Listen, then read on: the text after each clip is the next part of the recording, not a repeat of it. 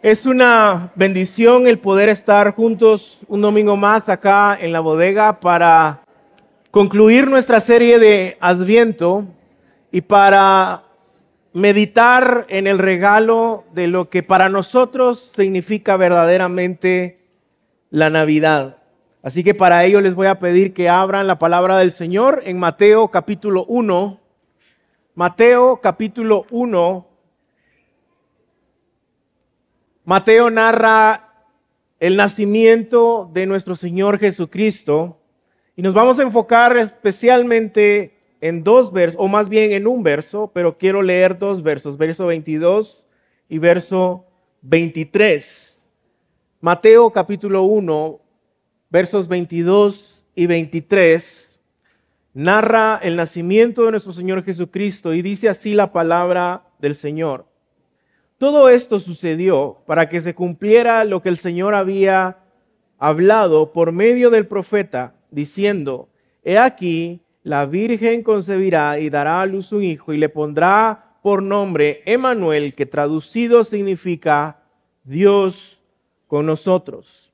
Y como sabemos y como hemos visto a lo largo de esta serie de Adviento, esta es una referencia directa a la profecía dada por Isaías 700 años antes en Isaías capítulo 7 y verso 14 que dice, por tanto, el Señor mismo les dará una señal, una virgen concebirá y dará a luz un hijo y le pondrá por nombre Emanuel. 700 años antes, el profeta Isaías habla y confirma esta promesa que venía desde Génesis capítulo 3 y verso 15 en donde Dios, como respuesta al pecado entrando al mundo, promete que de la simiente de una mujer vendría el redentor y este redentor aplastaría la cabeza de la serpiente. Isaías lo afirma, lo confirma. 700 años después estamos viendo o leyendo, meditando en el nacimiento de este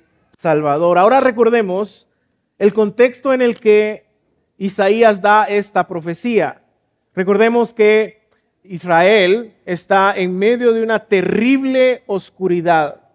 Hay mucha oscuridad en Israel, no solo debido a su pecado, sino por el pecado de otros en contra de Israel.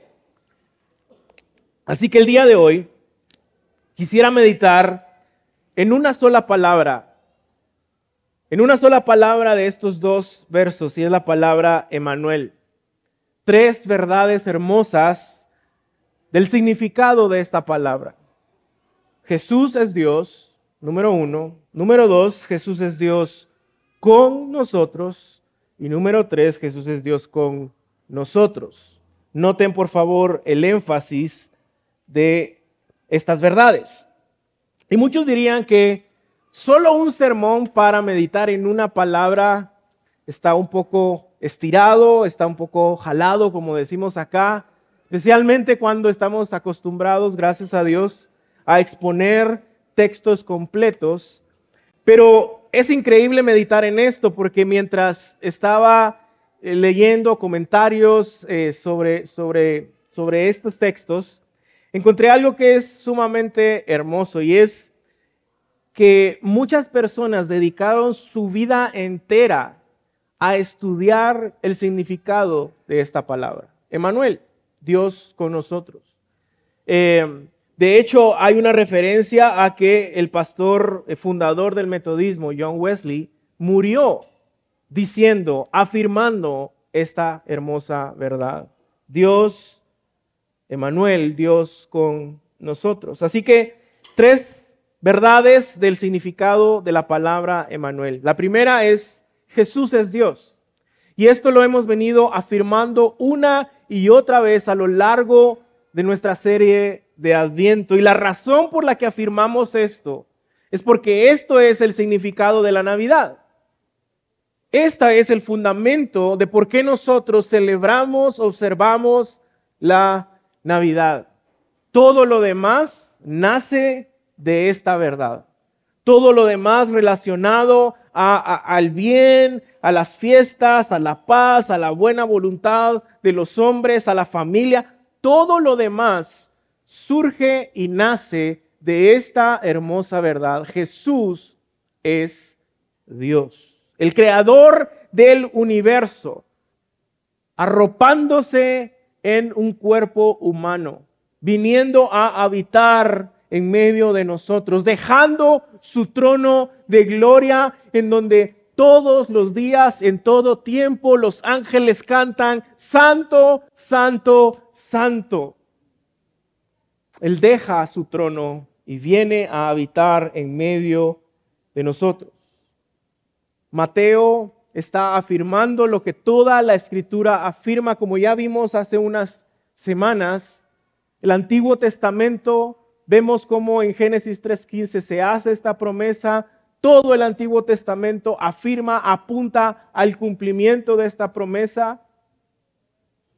No hay manera de que podamos nosotros seguir este texto eh, fielmente. No hay manera de que nosotros podamos celebrar la Navidad bíblicamente si no afirmamos y entendemos que Jesús es Dios. De hecho, nada del cristianismo tendría sentido sin entender que Jesús es Dios. La hermosa verdad de la unión hipostática. Jesús es totalmente Dios, Jesús es totalmente hombre, uno de los misterios o el misterio tal vez más hermoso de nuestra fe. Y como vimos también hace unas semanas, al decir que todo el Antiguo Testamento afirma esto, que, los discípulos, los, los seguidores de Jesús afirmaban esto, sus discípulos escribieron acerca de esto en los evangelios, en las epístolas, afirman la deidad de Jesús. Y dimos hace unas semanas también el ejemplo de cómo los amigos de este paralítico llegan con Jesús, se acercan con él y al ver, dice la escritura, la fe de sus amigos, Jesús le dice a él, tus pecados son perdonados. Y es de hecho por eso que quieren matarlo, que quieren apedrearlo, porque esto era una herejía, una absoluta herejía en el contexto judío. Ahora, pensemos en esto porque en esto también hay una hermosa verdad. Si yo veo, por ejemplo, que Juan viene y le da una trompada, como decimos aquí, a, Pedro, y yo estoy viendo que Juan le dio una trompada a Pedro y le digo, Juan, te perdono. ¿Qué diría Juan? ¿Qué diría Pedro? Bueno, ¿cómo, cómo vos estás diciendo que lo perdonás si fui yo el que recibió la trompada. Tú nada tenés que ver tú en esto, es entre Juan y Pedro. Y eso es precisamente lo que Jesús está haciendo en medio de esta historia. Piensen en esto, vean lo que Jesús está haciendo. Jesús está afirmando que Él tiene toda la autoridad para perdonar pecados porque cada pecado es en contra de Él. ¿Por qué? Porque Él es creador de todas las cosas. Porque nosotros somos creación suya. Él es nuestro Señor, Él es dueño de todo lo que, de lo que hay en este universo, de todo lo que existe. Es por eso que Él tiene toda la potestad de perdonar pecados. ¿Por qué? Porque Él es Dios. Jesús es Dios. ¿Recuerdan qué pasa cada vez que hay una narrativa de que un ángel se aparece? y la gente se quiere postrar, lo cual, si somos honestos, sería una reacción totalmente normal. No estoy diciendo que suceda, no, sucede, pero ¿qué pasa si hoy de repente acá se aparece un ángel? Muchos de nosotros estaríamos tentados al ver su hermosura, al ver la gloria que, que, que Él irradia, a hacernos para atrás, temer un poco y tal vez a hincarnos. Es una reacción bastante normal pero cada vez que esto sucede, ¿cuál es la respuesta de los ángeles? No, no lo hagas. No te inclines ante mí, yo soy también una criatura. Nosotros como los ángeles somos criaturas, somos creados. Obviamente ellos son considerablemente mejores, más gloriosos y seguramente mucho más bellos que muchos de los que están aquí el día de hoy. Ambos son criaturas, ambos son creados. Pero ¿qué pasa cuando Tomás se arrodilla delante de Jesucristo? Jesucristo lo recibe. Jesucristo lo afirma, Jesucristo lo acepta. Él está diciendo, yo, yo no soy una criatura, yo no tengo principio ni fin, yo he estado siempre y siempre estaré, yo soy el alfa y el omega. Nunca hubo un momento en el que yo no estuviera, yo soy, porque Jesús es Dios. Ahora, el problema no es que simplemente él haya afirmado que Él es Dios. El problema también es que muchos le creyeron, lo siguieron, le adoraron y estuvieron incluso dispuestos a morir afirmando esa verdad. Y la pregunta es, ¿por qué? Porque si el día de hoy alguien en medio nuestro se levanta diciendo yo soy Dios, no solo lo sacaríamos de la iglesia, lo tacharíamos de hereje, pero el, problema es, y, y de hecho este es un problema filosófico que ha existido por años. Y la pregunta siempre es, ¿por qué la gente lo siguió, aceptó la verdad de que Él era Dios y estuvieron dispuestos a morir? Si yo hoy quisiera convencer a alguien de que yo soy Dios, imaginen en esto, seguro no iría con mi familia. Seguro no iría con el, staff de la iglesia o con muchos de nuestros hermanos acá. Si yo voy con, mi hermano, el pastor Alejandro, y le digo, yo soy Dios, exactamente. Al igual que ustedes, él también se reiría. Si yo voy con mis papás, con mi esposa, le digo, yo soy Dios, vos. Si yo voy con el staff de la iglesia que conocen muchos de ellos mis debilidades, Dios. Y es que las personas que adoran a otras personas, considerándolas como si fueran dioses, seguramente nunca vivieron con ellos. Seguramente no compartieron el suficiente tiempo con ellos. Esto era casi imposible, especialmente en medio de una cultura judía que ha aceptado históricamente que hay un solo Dios, que Jesús dijera, sí, yo soy ese único Dios. Los judíos no eran politeístas, que tenían muchos dioses, no eran panteístas, de que todo es Dios, eh, eh, eh, el micrófono es Dios, tú eres Dios, yo soy. No, hay un solo Dios y para ellos era conflictivo escuchar esto. Entonces, ¿qué pudo haber llevado a estas personas, a su familia, a seguirlo y a estar dispuestos incluso a morir por esta verdad. Seguramente no solo lo vieron predicar, no solo lo oyeron hablar sabiduría, sino vieron que todo eso machaba perfectamente con su vida alta y gloriosamente moral. Todo lo que él predicaba, él era. No había faltas en su vida. No había pecado en su vida. Ellos debieron haber visto una gloria y una grandeza moral trascendente que era consistente con todas sus prédicas y todas sus afirmaciones. Debieron haber visto el poder de Dios combinado también con su ternura y su amor. Debieron de haber visto probablemente la verdad directa, pero también la gracia que la acompañaba. Y al seguir, oír y vivir con Jesús, ellos se dieron cuenta que Él es Emanuel, Él es Dios. Y por eso las personas lo siguieron, estuvieron dispuestas a morir por esta verdad. Y esta verdad es la que enoja a muchos porque esta verdad implica que si Jesús es Dios, Jesús es el único camino a Dios. Y muchos dicen, ay, qué exclusivistas.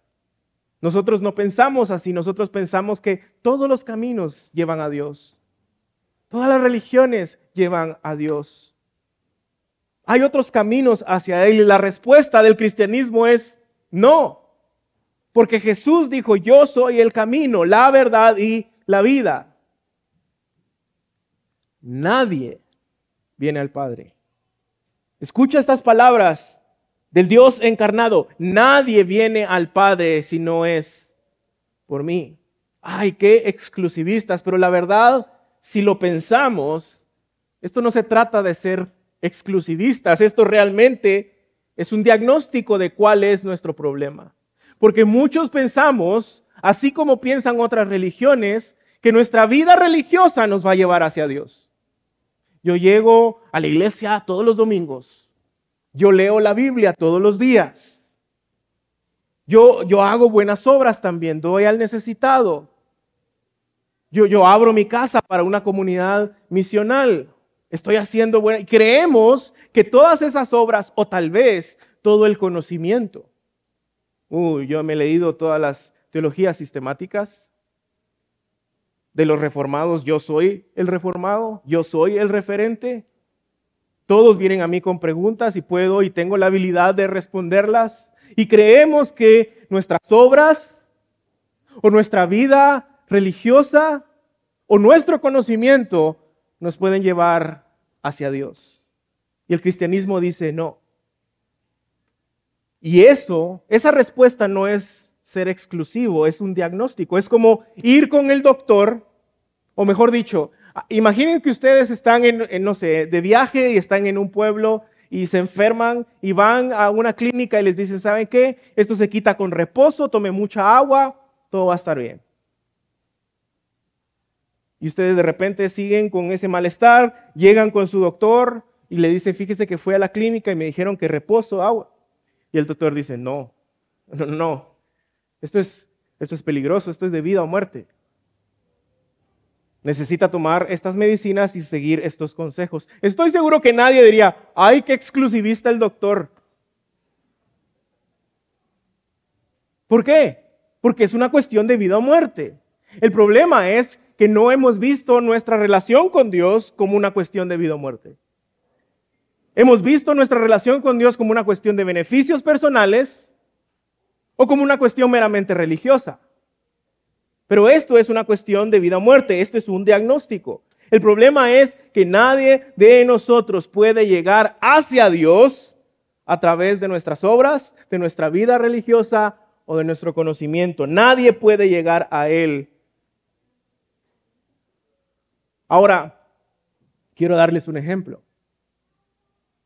Y para esto voy a llamar a mis hermanos. Es algo que nunca hacemos, la verdad, evito hacer estas cosas, pero creo que hoy vale la pena. Así que oren por mí que no me vayas a matar y que haya predicador para el tercer servicio. Mi mamá ya se puso la mano en la boca y me hace, no, no te vas a subir. Mi esposa también está nerviosa. Pero no, no me voy a subir. En el primer servicio la vi y dije, sí, mejor no, mejor hago el ejemplo de otra forma. Imaginen, por favor, y esto es un ejemplo que Hace muchos años yo lo vi y me, dejó, me dejó marcado. Imaginen por favor que en lo alto de esta escalera, en lo más alto, está Dios en toda su gloria. El Dios perfecto, santo, tres veces santo, Dios creador de todo lo que existe, en su perfección, Dios está hasta arriba. Hasta allá abajo está el diablo, el enemigo, y tal vez personas que consideramos como las más malvadas que han existido, personas como Hitler, están allá en lo más bajo. Y, cuando pregunta, y no tenemos el tiempo para hacer toda esta dinámica, pero cuando se le pregunta a la gente, si Dios está hasta allá y el diablo está acá, ¿por dónde está la persona que tú consideras que es la, más santa, la más apegada a las escrituras, la más piadosa, la que más obras ha hecho? Y generalmente, o en su mayoría, la gente piensa en dos personas, en la Madre Teresa y en Pablo.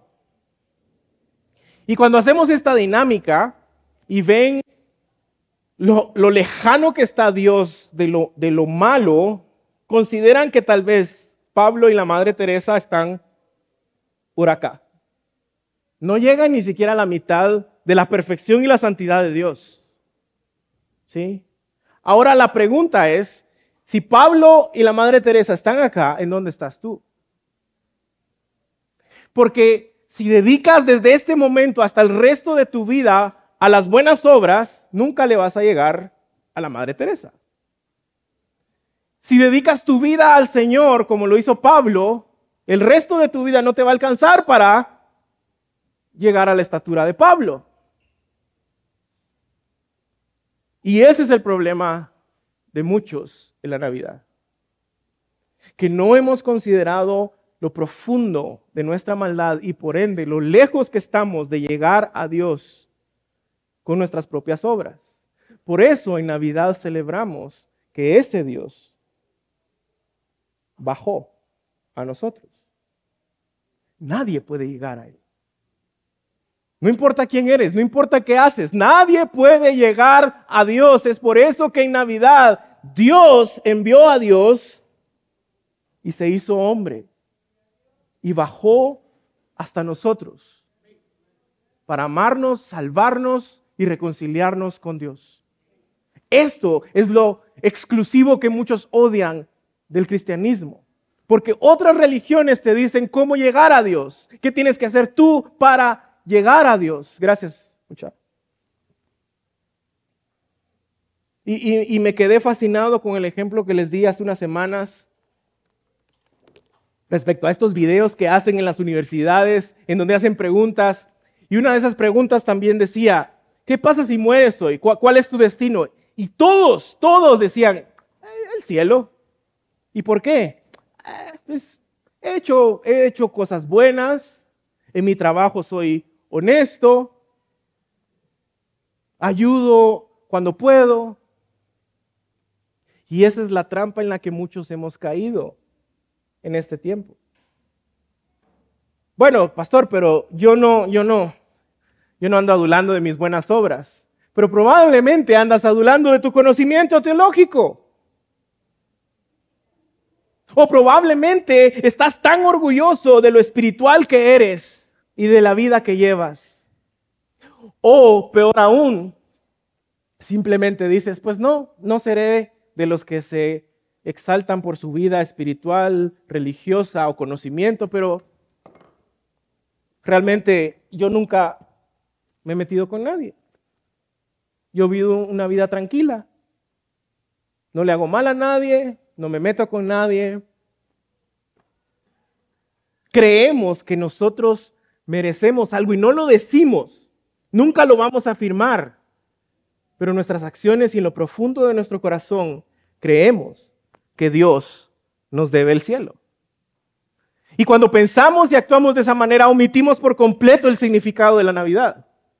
Porque no podemos apreciar y agradecer el hecho de que Dios se envolvió en carne y vino con su luz a irrumpir nuestra oscuridad.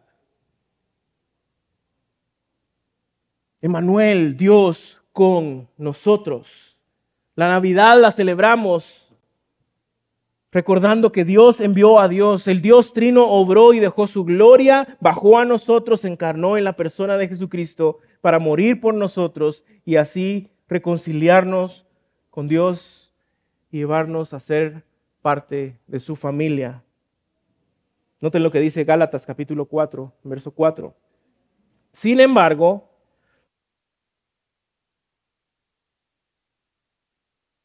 el tiempo establecido, Dios envió a su Hijo, nacido de una mujer y sujeto a la ley.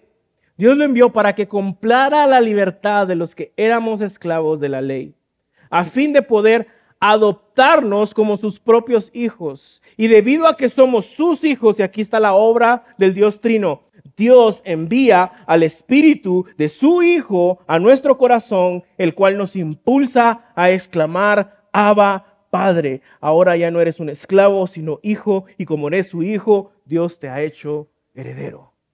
Eso es Navidad. Y ese es el segundo punto. Dios, e, Emanuel, Jesús es Dios. Número dos, Jesús es Dios con nosotros. Porque hay una enorme diferencia, amigos, iglesia, entre conocer a Dios de forma general a tener una relación íntima de hijo con Dios. ¿Recuerdan antes de Jesús cómo se presenta Dios cuando, cuando envía su presencia, cuando su presencia está con alguien? ¿Cómo fue con Job? Era una tormenta, un, un torbellino. ¿Cómo fue con Abraham? Lo vimos en nuestra serie de Génesis, capítulo 12, creo que es, o 11. Era algo que parecía como, como un horno humeante que iba caminando en medio de los pedazos de los animales que estaban partidos en dos. Ese era Dios hablándole, presentándose a Abraham. A Moisés, un arbusto ardiendo que hablaba.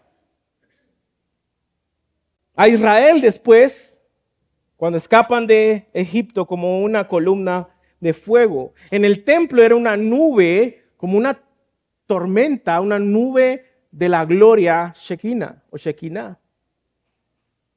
Cada vez que Dios se aparecía o, su presencia estaba en, un lugar, era algo aterrador. Nadie iba a decir, ah, miren qué lindo el tornado. Wow, la presencia de Dios. No, era, algo que probablemente infundía miedo, infundía temor. Recuerdan a Moisés, está en el monte con Dios y le dice, quiero ver tu rostro. Y Dios le dice, no, vas a ver mi espalda. Y aún la espalda de Dios, cuando Moisés baja, él está resplandeciendo por días debido a la gloria que él presenció.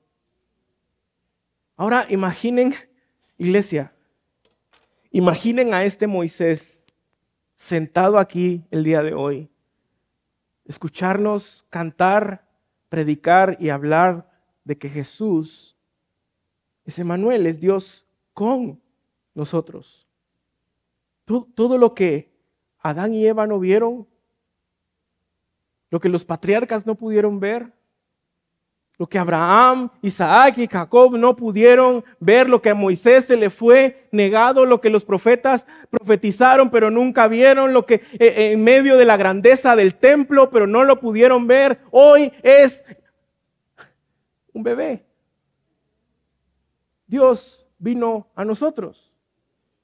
E, es decir, lo que, lo que trato de decir y lo que las escrituras enseñan es que si queremos conocer a Dios, si queremos tener una relación íntima de hijos con Dios no es fuera de Jesucristo.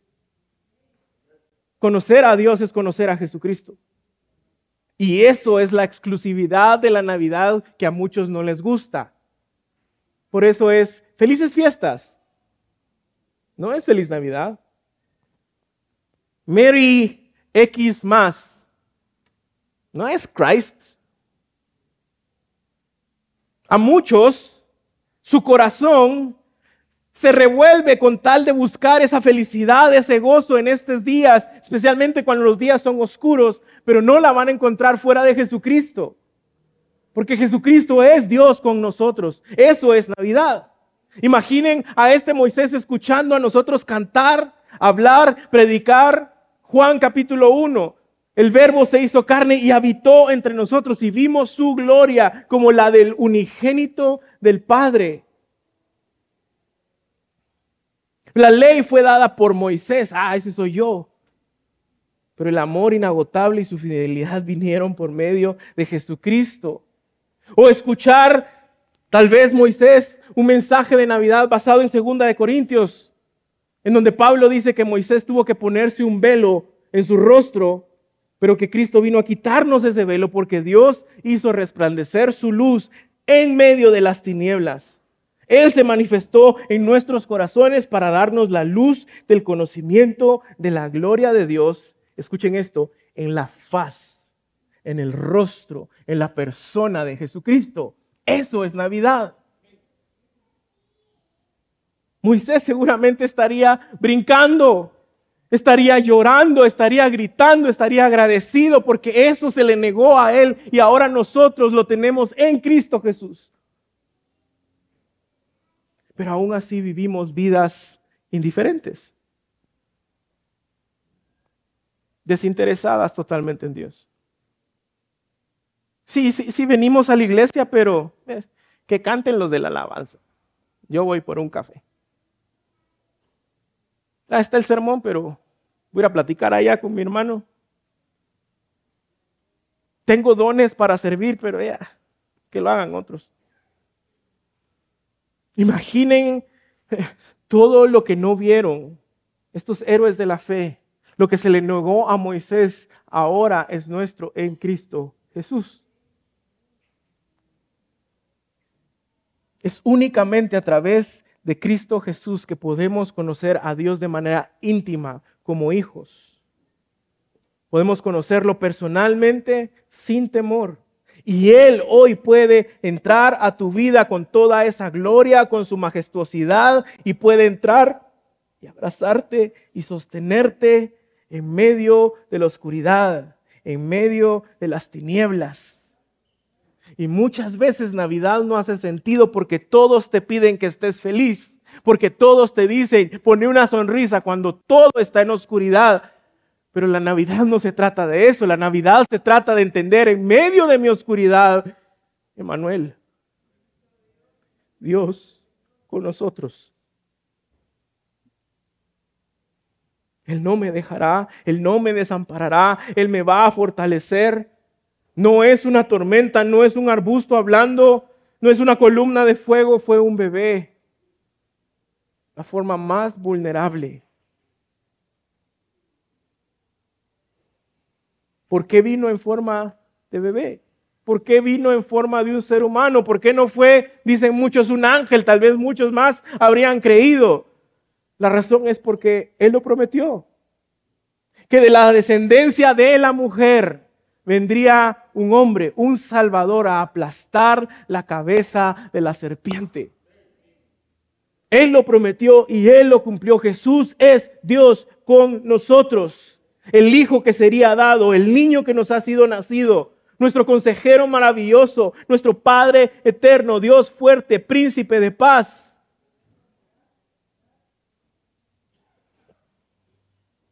Por último, Jesús es Dios con nosotros. Noten que es un término limitado. Y aquí viene la exclusividad que muchos odian. ¿Quiénes son este grupo de personas que llamamos nosotros? Muchos creen que es un grupo súper exclusivo de personas altamente morales y buenas, y, aunque todos diríamos, no, eso no es cierto, muchas veces actuamos de esa manera. Creemos que por ser cristianos somos mejores que otros. Creemos que porque sabemos más somos mejores que otros. Creemos, escucha esto iglesia, creemos que porque nosotros sí hemos entendido el Evangelio somos mejores que otros. Cuando la realidad es que no hay nada bueno en nosotros. Todo lo bueno que pueda salir de nosotros es Cristo. Y, alguien podría decir, bueno, yo puedo hacer buenas obras y no creo en Jesús. Sí, eso es cierto. La pregunta es si eres salvo, no si haces buenas obras. La pregunta es si Dios está contigo, si eres hijo, si tienes una relación personal, íntima con, con, Dios a través de Cristo. No si tienes un conocimiento general de Dios. De nuevo, eh, ese es el gran problema de nuestro país. Todos afirman que tienen conocimiento de quién es Dios y Jesús. Muy pocos lo viven. Y si vemos el contexto de estos textos hermosos de Adviento, vemos que entonces nosotros siempre ha sido un grupo de personas humildes en su corazón que reconocen que Jesús es Dios. Personas que han sido llamadas e invitadas por Dios mismo a su presencia, a su familia. Pastores, astrólogos, marginados, alejados de la sociedad. ¿Por qué? Porque nadie se puede presentar delante de Dios con un currículum espiritual diciendo, mira cuántas veces iba yo a la iglesia. Mira cuántas veces enseñé, mira cuánto conocía, Mira cuántas veces prediqué, porque probablemente vamos a escuchar las palabras, no te conozco. ¿Cómo? Si yo prediqué, si, si yo hice milagros, no te conozco. Porque son, este nosotros es un grupo de personas que hemos reconocido el verdadero significado de la Navidad. Personas que nunca vendrían con un currículum, con su conocimiento, con su récord espiritual, con, sus obras. Aquellos que saben que Dios no les debe nada, aquellos que saben cuál es el verdadero significado de la Navidad, aquellos que saben que no hay méritos por los cuales Dios debió aceptarnos, aquellos que entienden que nadie puede llegar a Dios, como lo vimos en el ejemplo de la escalera, por muy bueno que creamos que somos. Personas que han entendido que estamos moralmente quebrantados debido al pecado y por ende necesitamos un Salvador. Y ese Salvador nació, vino a este mundo, fue a la cruz, resucitó, está sentado hoy a la diestra del Padre. Es Jesucristo nuestro Señor. Eso celebramos en Navidad. Más allá de la, de la, comida, de la familia, de la fiesta, de cosas buenas que podamos celebrar hoy. Eso no es la razón de nuestro gozo es Cristo.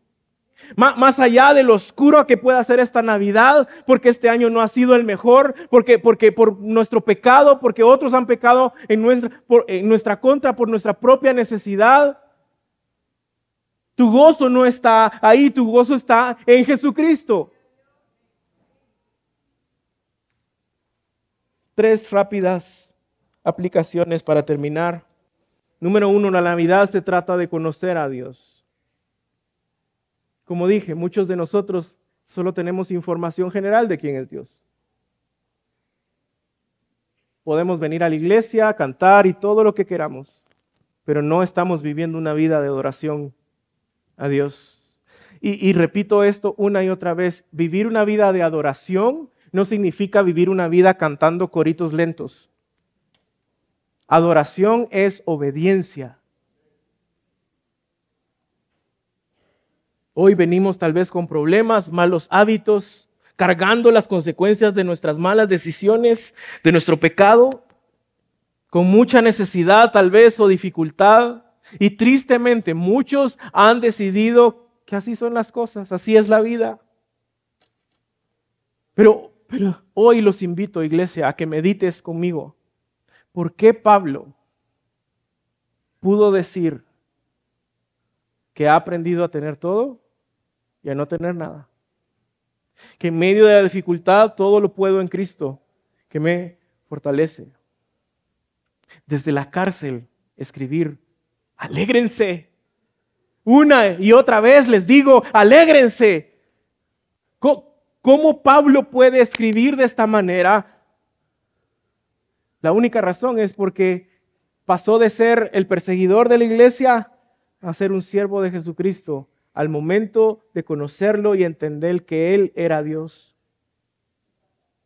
Y por ende, si Él es Dios, yo rindo mi vida ante ese Dios.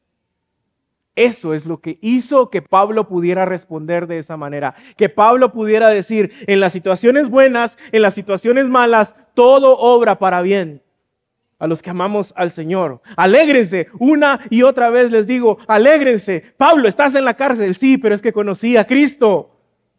Cristo es mi todo, Cristo es la razón, Cristo, si tengo a Cristo, tengo todo.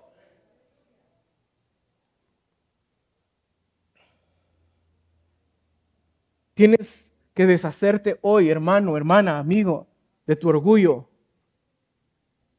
de tu cinismo, de tu incredulidad respecto a quién es Jesús y lo que Él puede y quiere hacer en tu vida.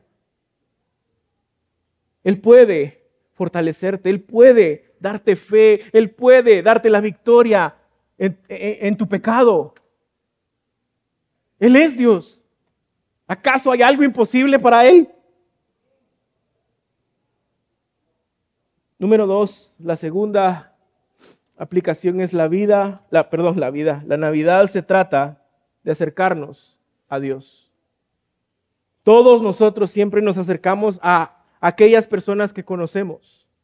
No nos acercamos a alguien que no conocemos. Así que si le conocemos, pero tal vez este año o, estos meses, esta semana has caminado indiferente a, la verdad de quién es Dios. Estás en un estado eh, con una actitud, eh, sí, voy a, voy a la iglesia, pero así es la vida y bueno. Hoy te, te invito, acércate, ya lo conoces, por supuesto que sí. El Espíritu Santo está en ti. Cristo, Dios está en ti. Responde hoy a Él, acércate a Él, no te alejes de Él. En Él está la respuesta, en Él está el gozo. No está en, en, todo lo que rodea a lo que hacemos el día de hoy en estos días. Está en Cristo. Y eso me lleva rápidamente a la tercera. La Navidad se trata de una respuesta a Dios y es que siempre han existido tres respuestas respecto a Dios. O le tienen miedo y huyen,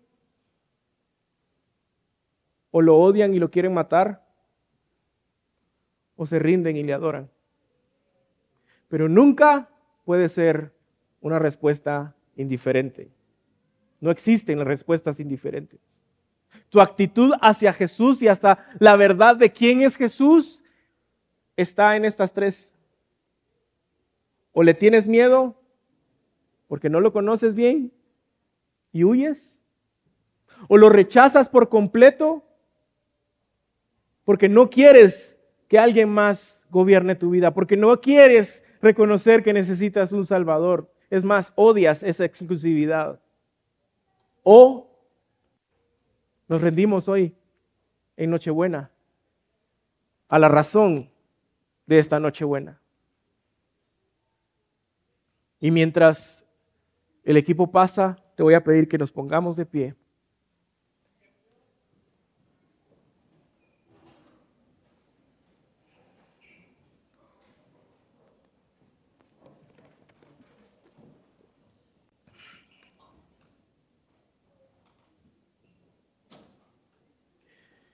Y mientras los servidores pasan con los elementos de la Santa Cena, te pido que medites ahí en tu corazón.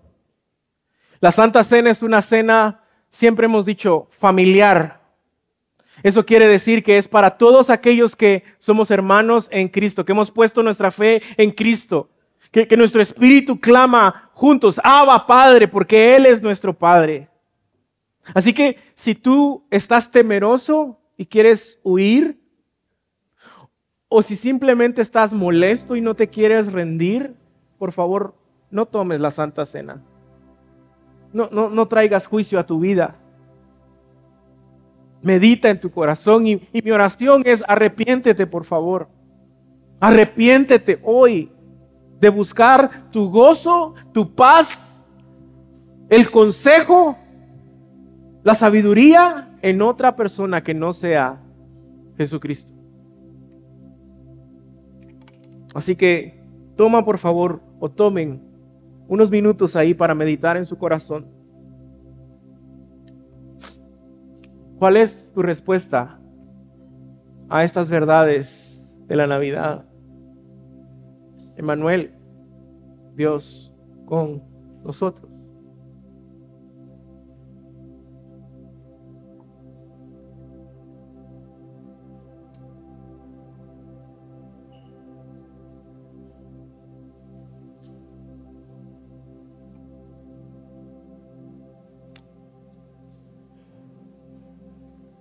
Cuando iniciamos les conté eh, esta historia que, que, leí, algunos comentarios respecto a John Wesley, el fundador del metodismo, quien pasó toda su vida meditando en esta hermosa verdad. Emanuel es Dios con nosotros. Muchos han muerto con esta hermosa verdad en sus labios. hoy yo te invito a que hagamos esa verdad una realidad en nuestro corazón. Y que hoy en Nochebuena y en Navidad podamos darle gracias por lo bueno y lo malo en todo momento, pero que recordemos que Navidad se trata de Él, de nadie más. Sin Jesús no tiene sentido absolutamente nada de lo que podamos hacer hoy. Dice la palabra del Señor, porque yo recibí del Señor lo mismo que les he enseñado. El Señor Jesús, la noche que fue entregado, tomó pan y después de dar gracias lo partió y dijo, este es mi cuerpo. De nuevo, Dios haciéndose hombre en un cuerpo que fue partido, humillado, lastimado por nosotros, que es para ustedes, dice. Hagan esto en memoria de mí. Participemos del pan, iglesia.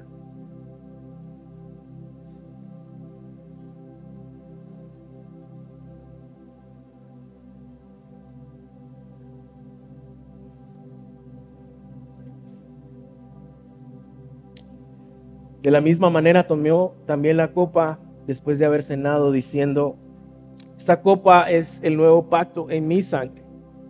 Hagan esto cuantas veces la beban en memoria de mí. Es decir, recordando lo que Él hizo por nosotros. Porque todas las veces que coman este pan y beban de esta copa también proclaman la muerte del Señor hasta que Él venga.